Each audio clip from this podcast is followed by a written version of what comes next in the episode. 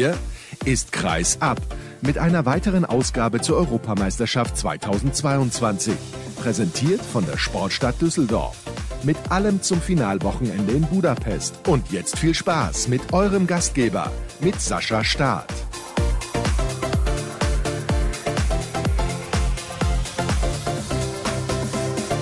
Die nächste Sendung steht an zur Europameisterschaft. Ihr habt es gerade im Intro gehört. Zum Finalwochenende in Budapest wird um den Titel gespielt im Halbfinale. Trifft Spanien auf Dänemark und Frankreich auf Schweden. Darüber gilt es natürlich zu diskutieren. Das steht aber in der heutigen Ausgabe nicht ganz so im Mittelpunkt.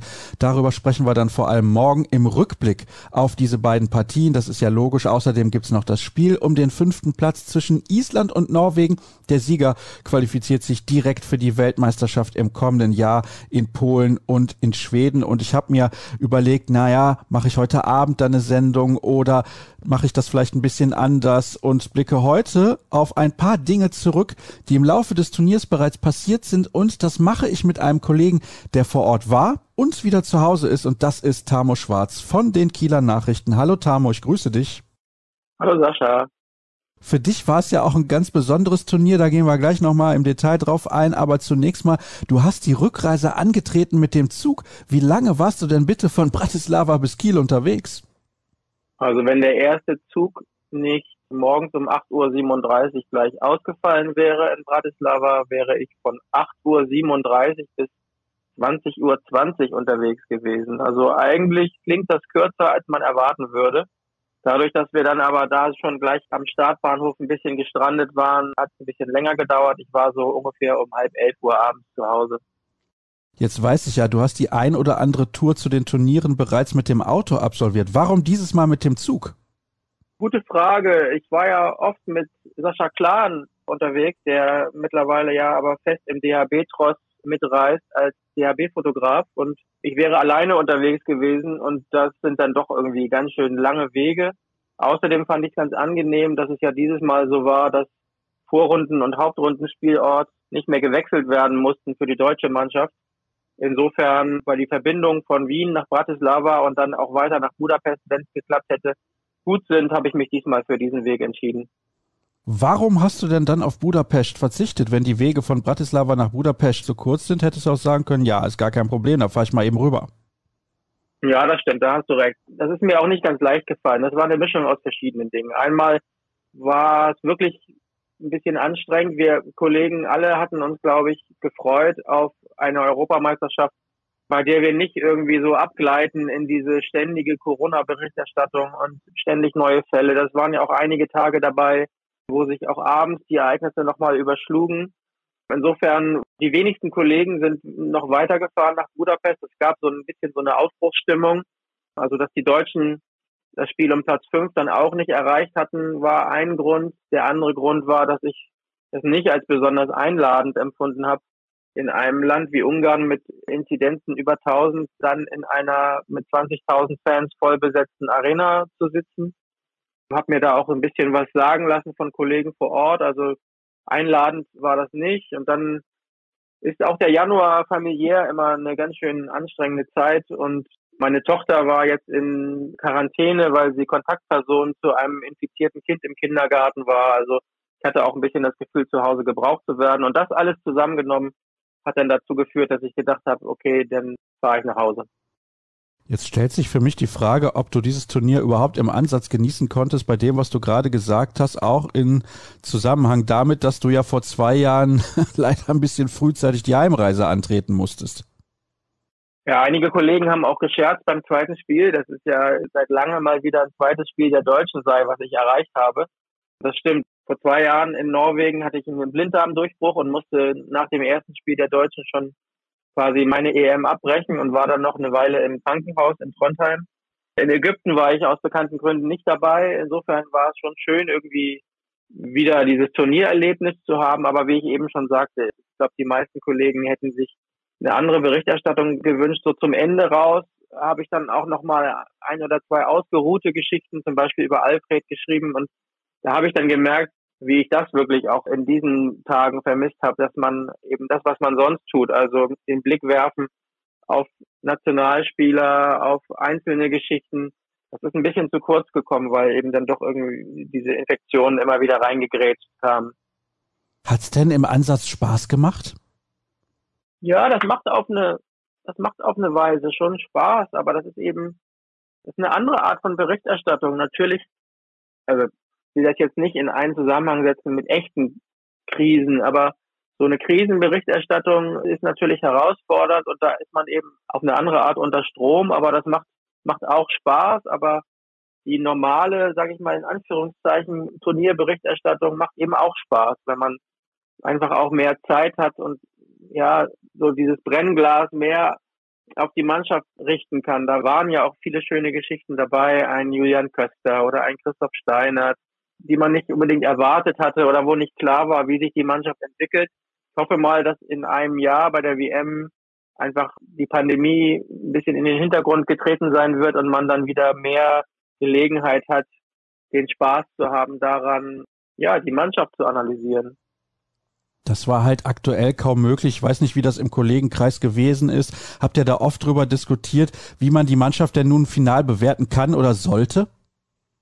Ich habe mich dieses Mal ein bisschen bemüht, nicht so mich darin zu verlieren, dass man mit den Kollegen oft so im eigenen Sud köchelt. Da kreisen dann doch die Gespräche oft immer wieder um die gleichen Themen und ich war sehr eng unterwegs mit einem Kollegen, mit dem ich mich viel ausgetauscht habe, mit Frank Heike von der Frankfurter Allgemeinen Zeitung und ich fand das eigentlich gar nicht so schwierig, die ja, die, die Protagonisten so für mich zu sortieren. Also wie steht die EHF als Verband da? Wie hat sich der DHB positioniert? und was, was war zu erwarten von dieser Mannschaft und kommen schon zu dem Schluss, dass diese EM leider auch für den Bundestrainer sportlich wieder ein Muster ohne Wert war, aber eines mit einigen Lichtblicken, so würde ich es formulieren. Wenn wir jetzt mal zurückblicken, Alfred Gislason hatte natürlich bei der Weltmeisterschaft in Ägypten das Problem in Anführungsstrichen, dass er nicht auf den besten Kader zurückgreifen konnte. Da waren aber auch die Umstände speziell. Klar, die waren für alle Mannschaften speziell ohne Zuschauer in Tokio. Ja, das war auch sehr, sehr unrühmlich, einfach aus dem Grund, weil auch keine Zuschauer mit dabei waren und weil es nicht so gelaufen ist, wie man sich das vorgestellt hat. Und jetzt dieses Chaos. Also er muss einem fast schon ein bisschen leid tun. Ja, er tut mir auch leid umso bemerkenswerter fand ich, dass in meinen Augen vom kompletten DHB Tross Alfred die beste Figur abgegeben hat. Mich hat das sehr beeindruckt. Ich kenne ihn ja schon sehr lange aus seinen Zeiten in Kiel und ich will jetzt nicht sagen, ich habe ihm das nicht zugetraut, ganz und gar nicht, aber er hat sich schon auf eine gewisse Weise neu erfunden und ich finde es wirklich bemerkenswert, wie sehr er eine Herausforderung, einen Rückschlag nach dem anderen mit sehr viel Gelassenheit geschultert hat und viele haben ihm das ja nicht zugetraut und wie er auch seinen Worten hat Taten folgen lassen. Ich fand es schon auch wirklich beachtlich, wie sehr er immer wieder ganz tief in den Dialog mit jungen Spielern gegangen ist, wie viel Zeit er sich genommen hat.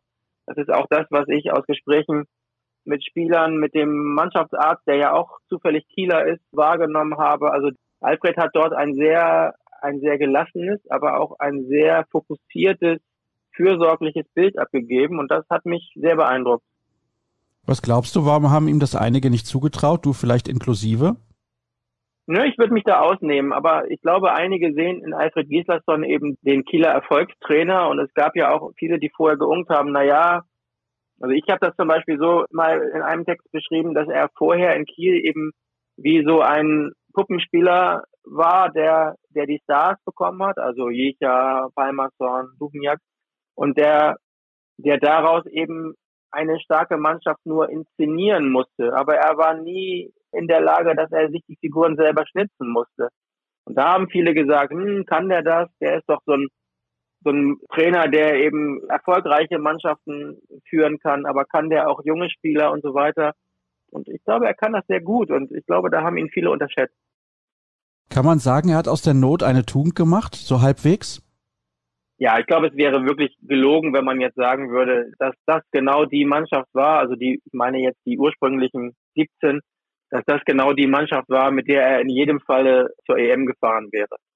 Natürlich hat ihn, das hat er mir auch im Interview gesagt, natürlich hat ihm diese, diese Ballung an Rücktritten und Absagen und dann kam noch die Geschichte mit dem ungeimpften Juri Knorr dazu und so.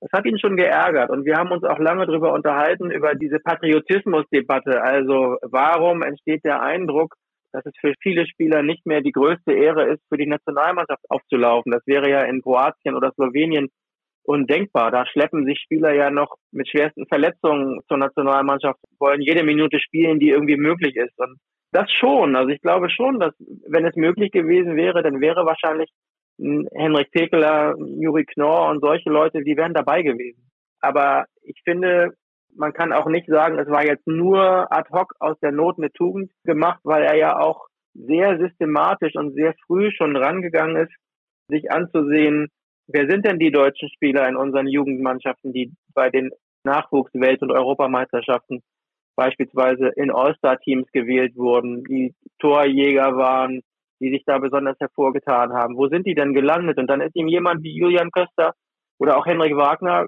ja, Julian Köster ist ihm dann aufgefallen, der, der eben zweite Liga spielt. Und das ist einem Alfred Gislason dann aber nach seinem Videostudium und nach den Besuchen der Spiele und so weiter auch völlig egal, ob der erste, zweite oder dritte Liga spielt. Wenn er den dann für geeignet hält, dann nimmt er ihn auch mit. Hat er auch gemacht. Und das war eigentlich der schönste Twist, dass da, glaube ich, bei dem Thema Zweitligaspieler so mancher Zweifler eines Besseren belehrt wurde. Keine Frage, wir haben schon mehrfach über Julian Köster gesprochen während dieser Europameisterschaft, weil er einfach fantastische Leistung gebracht hat. Er steht ja auch zur Auswahl als All-Star für die halblinke Position im Rückraum. Ich glaube Johannes Goller für den Kreis und dann noch Philipp Weber für Rückraum Mitte. Also da kann man natürlich drüber diskutieren, aber das ist ein anderes Thema. Glaubst du denn, diese deutsche Mannschaft hat auch in der Konstellation, in der Zusammensetzung eine Zukunft? Also ich würde jetzt mal behaupten, Akteure wie Wiede oder Drucks, die im Vorfeld abgesagt haben, hatten, die wären eigentlich fester Bestandteil des Kaders und dann noch gemischt mit einigen, die von Anfang an dabei gewesen sind, beziehungsweise dann ja nicht so lange. Meinst du, das kann funktionieren dann in den nächsten Jahren? Also über einige kann man wirklich streiten. Ich denke aber, wenn man sich den 35er-Kader anguckt und wenn man dann vielleicht noch so ein, zwei, drei Satellitenspieler von drumherum hinzuzieht, wie jetzt zum Beispiel ein Henrik Pekeler, der ja bewusst auch aus familiären und gesundheitlichen Gründen erstmal eine Pause eingelegt hat. Ich glaube, dann kann das funktionieren. Ich habe mir da auch große Gedanken beim Fazit drüber gemacht. Ich denke, ich denke, dass dieses Prunkstück deutsche Abwehr bei dieser EM eine gute Figur gemacht hat, aber vielleicht nicht mehr ganz so die Weltklasse verkörpert hat wie vorher. Ich glaube also, dass die Rückkehr eines Henrik Pekeler zum Beispiel sehr punktuell wichtig wäre. Ich bin gespannt, wie mit der Causa Juri Knorr umgegangen wird. Die Pandemie wird uns ja auch wahrscheinlich bis zur WM-Quali im April nicht verlassen haben. Ich bin gespannt, wie so die Torhüterentwicklung ist. Ein Yogi Bitter hat ja natürlich gesagt, dass es beim Rücktritt bleibt, dass das jetzt nicht zurückgedreht wird. Ich finde zum Beispiel, ich würde dir nicht recht geben bei Drucks und Wiede. Die haben jetzt geholfen, aber bei beiden hatte ich das Gefühl, die Zeit ist vorbei würde mich aber auch gerne jetzt nach dem Restart der Bundesliga eines Besseren belehren lassen. Also ich glaube, das kann schon funktionieren. Was ich als Hauptproblem ausgemacht habe bei meinem Fazit ist, dass ich vor der EM eigentlich gedacht habe, so, hm, diese nach der Ära Martin Strobel vielbeschworene deutsche Spielmacherkrise, Schrägstrich Rückraumkrise, ich glaube, die haben wir überwunden. Ich glaube, da geht was. Aber man hat ja hier gesehen, wo du eben ja auch schon sagtest, All-Star-Nominierung Philipp Weber hat mich sehr gewundert. Mehr möchte ich da dann auch gar nicht zu sagen, sonst verlieren wir uns jetzt noch in zu vielen Nebenthemen. Aber diese Krise, ich glaube, die ist doch noch da. Ja, ich glaube auch, dass wir da noch ein bisschen Zeit für brauchen, um im Rückraum dann das Niveau zu erreichen, was es benötigt, um wieder um eine Halbfinalteilnahme zu spielen. Wobei es kann natürlich auch ganz, ganz schnell gehen, so ist es nicht. Und in die Tiefe gehen, klar, dann könnten wir eine halbe Stunde oder Stunde miteinander sprechen. Aber wie hast du denn mit den Kollegen auch da vielleicht dann nochmal drüber diskutiert? Weil du eben gesagt hast, du hast eigentlich nur mit Frank Heike darüber gesprochen. Aber eine Sache ist da für mich noch interessant und wichtig. Du hast gerade die Abwehr nämlich angesprochen. Und zwar hatte Erik Wuttke hier vor zwei Tagen gesagt, ihm hat das Umschaltspiel nicht gefallen. Wie hast du das denn vor Ort wahrgenommen? Also war dir die deutsche Mannschaft auch ein bisschen zu langsam und auch nicht zielstrebig genug dann in der zweiten Welle vor allem? Also erstmal noch zu dem, was du eben gesagt hast. Ich habe natürlich nicht nur mit Frank Heike gesprochen, so war das gar nicht gemeint. Das war nur so gemeint, dass man auch, das kennst du selber auch, bei so einem Turnier in so ein Flow gerät, wo sich manchmal so der versammelte Journalistenkreis, wo der so im eigenen Sud köchelt und sich manchmal auch hochschaukelt oder auch wieder runterschaukelt. Und ich war nicht in so einem, in so einem Fokus, wo ich mir immer bei sieben, acht, neun Kollegen so Feedback einholen wollte oder mich austauschen wollte, sondern ich war da dieses Mal anders strukturiert irgendwie. Das, das meinte ich damit nur. Und was ich schwer fand bei der Bewertung war, war dieses, dieses hätte, wenn und aber. Also natürlich denke ich, ja, ist Deutschland noch in der Spielmacherkrise? Ich hätte aber gerne Luca Witzke auch mehr gesehen, denn ich glaube, da gibt es total gute Ansätze. Ist Deutschland noch in der Rückraumkrise? Vielleicht ist ja der Knoten von Julius Kühn total geplatzt und das wäre sein Turnier geworden. Das war so, diese Bewertung wurde immer wieder so an der Leine zurückgezogen, weil man dann immer wieder zu dem Punkt kam, naja, wir wissen es aber gar nicht. Wir wissen nicht, was die, die beste Mannschaft geschafft hätte. Und ich bin schon bei einigen, die sagen, Spanien, glaube ich, keine Chance, aber Norwegen und Schweden, die wären mit einer optimalen Mannschaft wahrscheinlich schlagbar gewesen an den Tagen. Und dann sieht das alles natürlich auch wieder ganz anders aus. Insofern finde ich das schwierig. Was ich aber sagen kann, ist, dass man deutsche Spiele gesehen hat, man hat seine Arbeit gemacht und dann ist man nochmal auf die Tribüne gegangen und hat sich ein Spiel angeguckt wie Schweden gegen Norwegen und hat gedacht, wow, was ist das für ein Tempo? Warte mal, ist das jetzt hier dieselbe EM? Also das, das kam mir schon so vor. Das, bei dem Umschaltspiel bin ich auch bei Erik Wuttke. Es gab Spiele, da hat das gut geklappt, aber das war die Vorrunde. In der Vorrunde hat vieles gut geklappt und dann begann halt dieses Corona-Chaos. Dann brach alles irgendwie auseinander. Insofern finde ich es auch da schwer, der anderen Mannschaft jetzt einen Vorwurf zu machen. Aber wenn du dich vielleicht an das Russland-Spiel erinnerst, das wurde ja nun am Ende mit Mühe und Not und auch mit einem ganz tollen Spielzug mit 30 zu 29 gewonnen. Aber vorher war das auch so, da steht 29, 29. Die deutsche Mannschaft ist im Angriff und dann Fabian Wiede rutscht erstmal fast der Ball aus den Händen. Dann passt er ihn weiter. David Schmidt rutscht aus, kann gerade noch den Ball weiterpassen. Es ist alles gut ausgegangen, aber diese vielen diese vielen Stockfehler, diese Unkonzentriertheiten und so, die haben für mich die Hauptrunde in Bezug auf die deutsche Mannschaft auch geprägt. Da war immer sehr, sehr viel an technischen Fehlern dabei.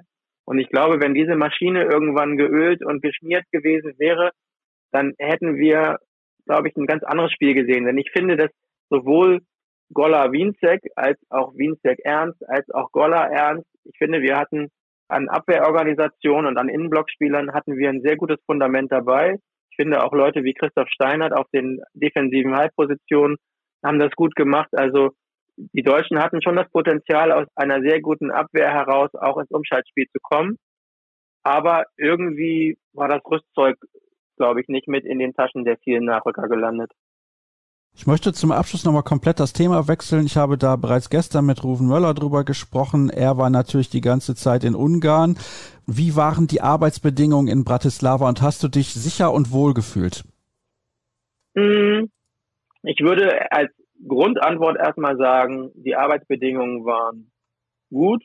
Mediencenter war gut, Tribüne, das hat alles gut geklappt.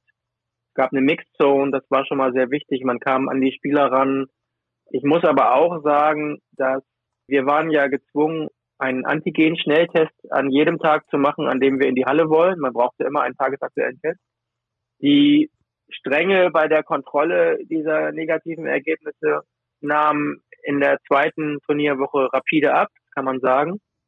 Ich muss auch sagen, dass ich zahlreiche Kollegen gesehen habe, die nicht so diszipliniert beim Maskentragen waren wie ich oder wie auch die Kollegen um mich herum, die deutschen Kollegen.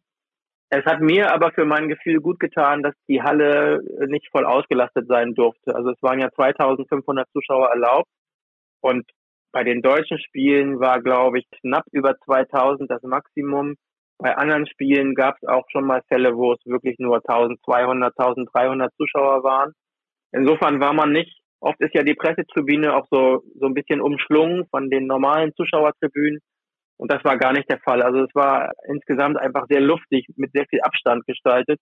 Darum habe ich mich insgesamt schon sicher gefühlt. Aber das, was ich aus Ungarn gehört habe, muss auch in einem nochmal sehr viel krasseren Kontrast dazu stehen. Mit welchem Gefühl gehst du jetzt in den weiteren Saisonverlauf? Letzte Frage heute. Ich habe mich darüber auch schon mit Viktor Silagi vom THW Kiel unterhalten und mit einigen Spielern glaube, es wäre naiv zu denken, dass diese EM der Bundesliga nicht auf die Füße fällt.